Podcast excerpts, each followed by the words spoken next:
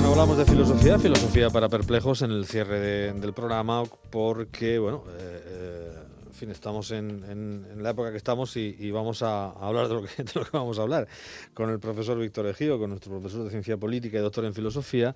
Hoy abordamos un asunto eh, ética y Navidad, un asunto pues, que está en, fin, en, la mente de todos, ¿no? ¿Cómo podemos vivir de una forma más ética estas fechas que, de alguna manera, tienen ahí el, el- el- el- objetivo, parece claro, ¿no? De, de- ser un poco más solidarios, de ayudar al que peor lo pasa, pero luego mm, eh, todo queda un poco diluido en una eh, maraña ahí de consumo un poco descerebrado de la cuestión y, y- al final los, los objetivos que uno se, planta, se plantea pues no se cumplen normalmente. Amén de que, de que es eh, fundamental que aclaremos antes de nada si esto de la cesta de Navidad que hemos preguntado en, en la encuesta, de- de- eso no es. Víctor Ejío, buenas tardes.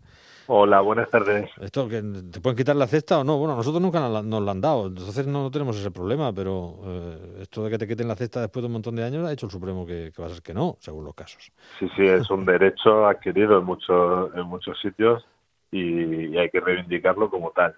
Las costumbres también son derechos. Esto Sí, señor. los, los anglosajones lo saben muy bien y tienen ese derecho consuetudinario y la cesta sí. forma parte de ella.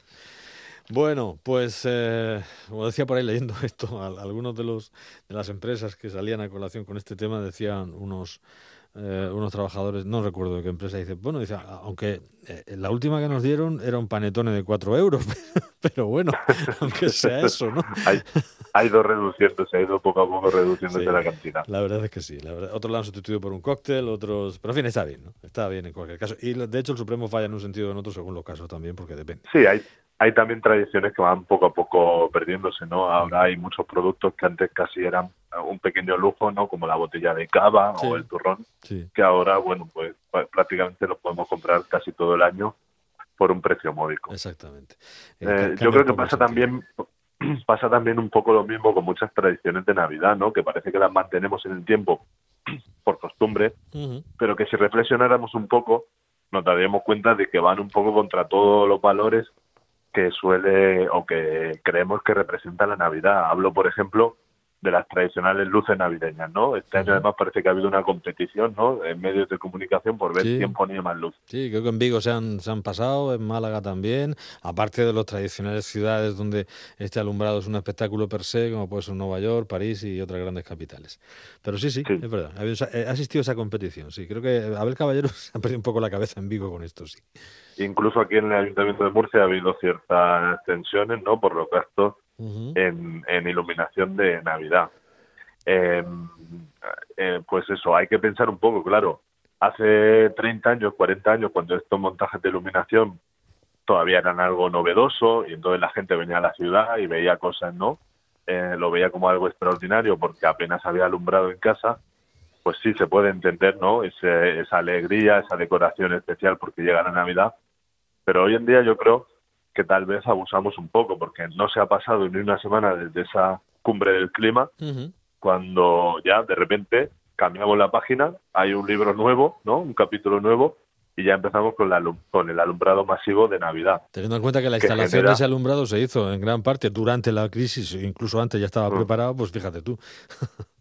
Claro, entonces, el, el, de hecho, eh, hay un grupo de niños que han protestado, es decir, que son ahora mismo los más conscientes, ¿no? Los habían llevado de los colegios para ver el alumbrado de Navidad y si, si ha habido alguna protesta ha sido por parte de estos niños y jóvenes. Eh, aunque sean ahora mismo luces LED de, que consumen un poco menos, al final la solución no es no es mm, bueno lo voy a hacer igual pero con un bajo consumo la solución sería bueno pues hacer algo un poco más sencillo no tan ostentoso no porque al final bueno el, el planeta también está mandando mensajes y podemos hacerle un regalo al planeta en sí. ¿no? La iluminación sería uno, uno de los temas que podemos tratar. Otro tema importante sería también el tema de los regalos. Porque, claro, muchas veces compramos sin, sin medida y compramos también cosas de no nos aseguramos muy bien la procedencia, las consecuencias que tienen esos pequeños actos de consumo, pues siempre recurrir también al, al comercio justo, que ahora parece un poco más de capa caída, ¿no? Hace unos años sí tenía mucho predicamento, Sí. pero ahora nos fijamos a lo mejor si las cosas son más ecológicas y demás, pero no tanto si cumplen con la normativa del comercio del comercio justo, porque algo puede ser ecológico, pero puede tener también en sus condiciones de fabricación puede ser profundamente injusto. Puede, puede ser respetuoso con, el medio ambiente, pero no respetuoso con las condiciones laborales de sus trabajadores. Pero no respetuoso con, las personas, ¿no? Hace unos días veíamos esa, esa noticia en la India, en, una fábrica en la que habían muerto muchísimas personas en un, en un incendio. Hmm. Pues eso también sería otra otra conducta que, que tener en cuenta, a ver de dónde vienen las cosas. Regalamos, por ejemplo, muchísimos productos de electrónica. En cuanto el móvil nos falla un poco, la batería, nos compramos otro pues la, esas baterías de litio no vienen de países con muchos conflictos actuales, ¿no?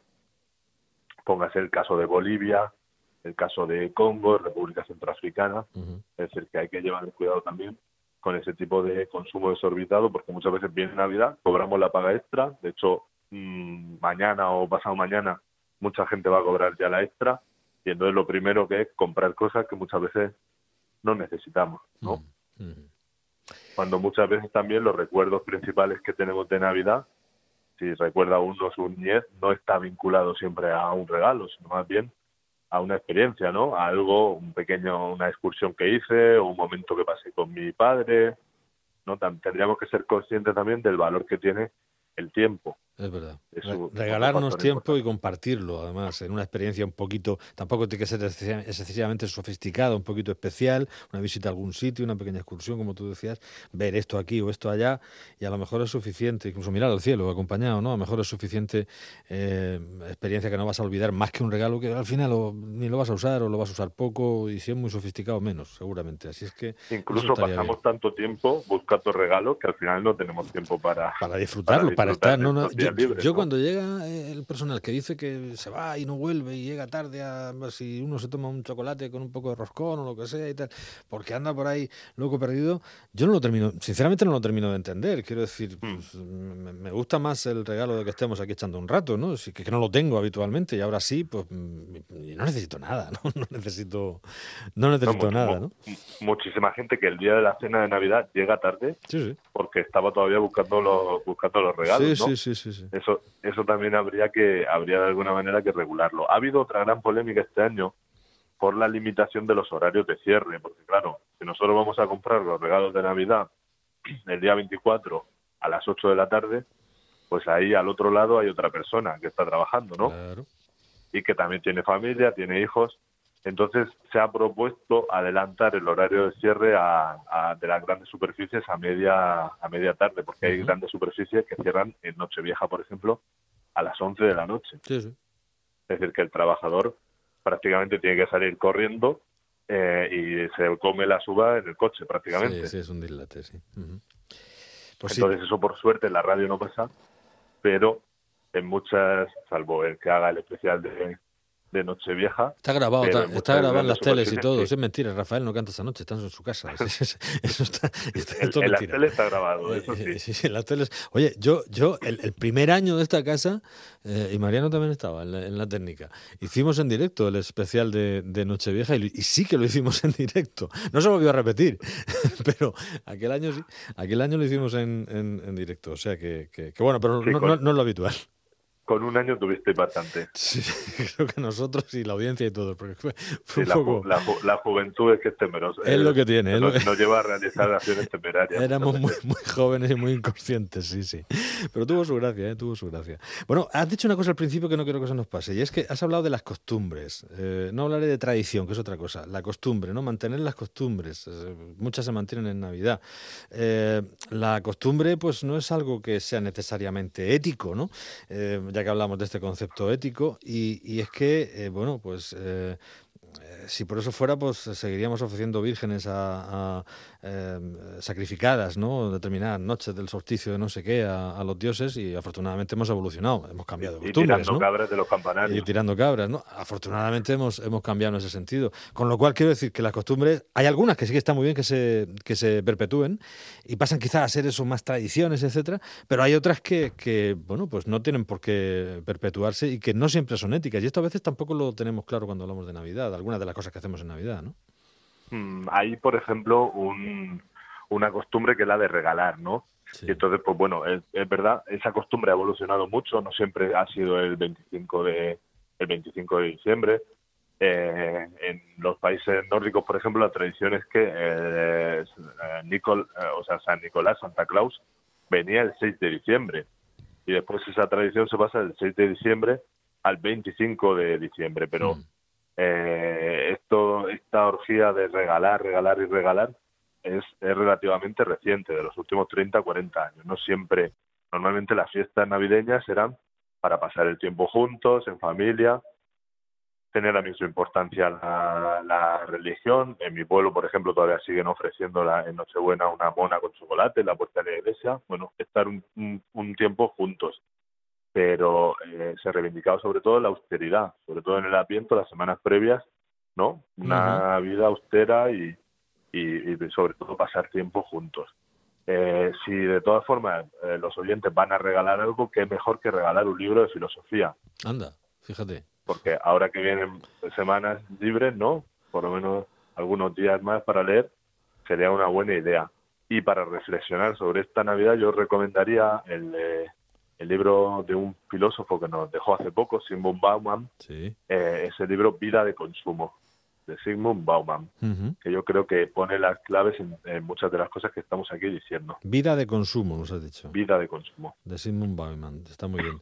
Pues de él hemos hablado aquí también en otras ocasiones mm. y, y, me parece muy interesante. Y además una cosa buena que tienen los libros, ¿sabéis lo que es? Aparte que se pueden leer y que dicen cosas interesantes, que no llevan pilas que, no se gastan.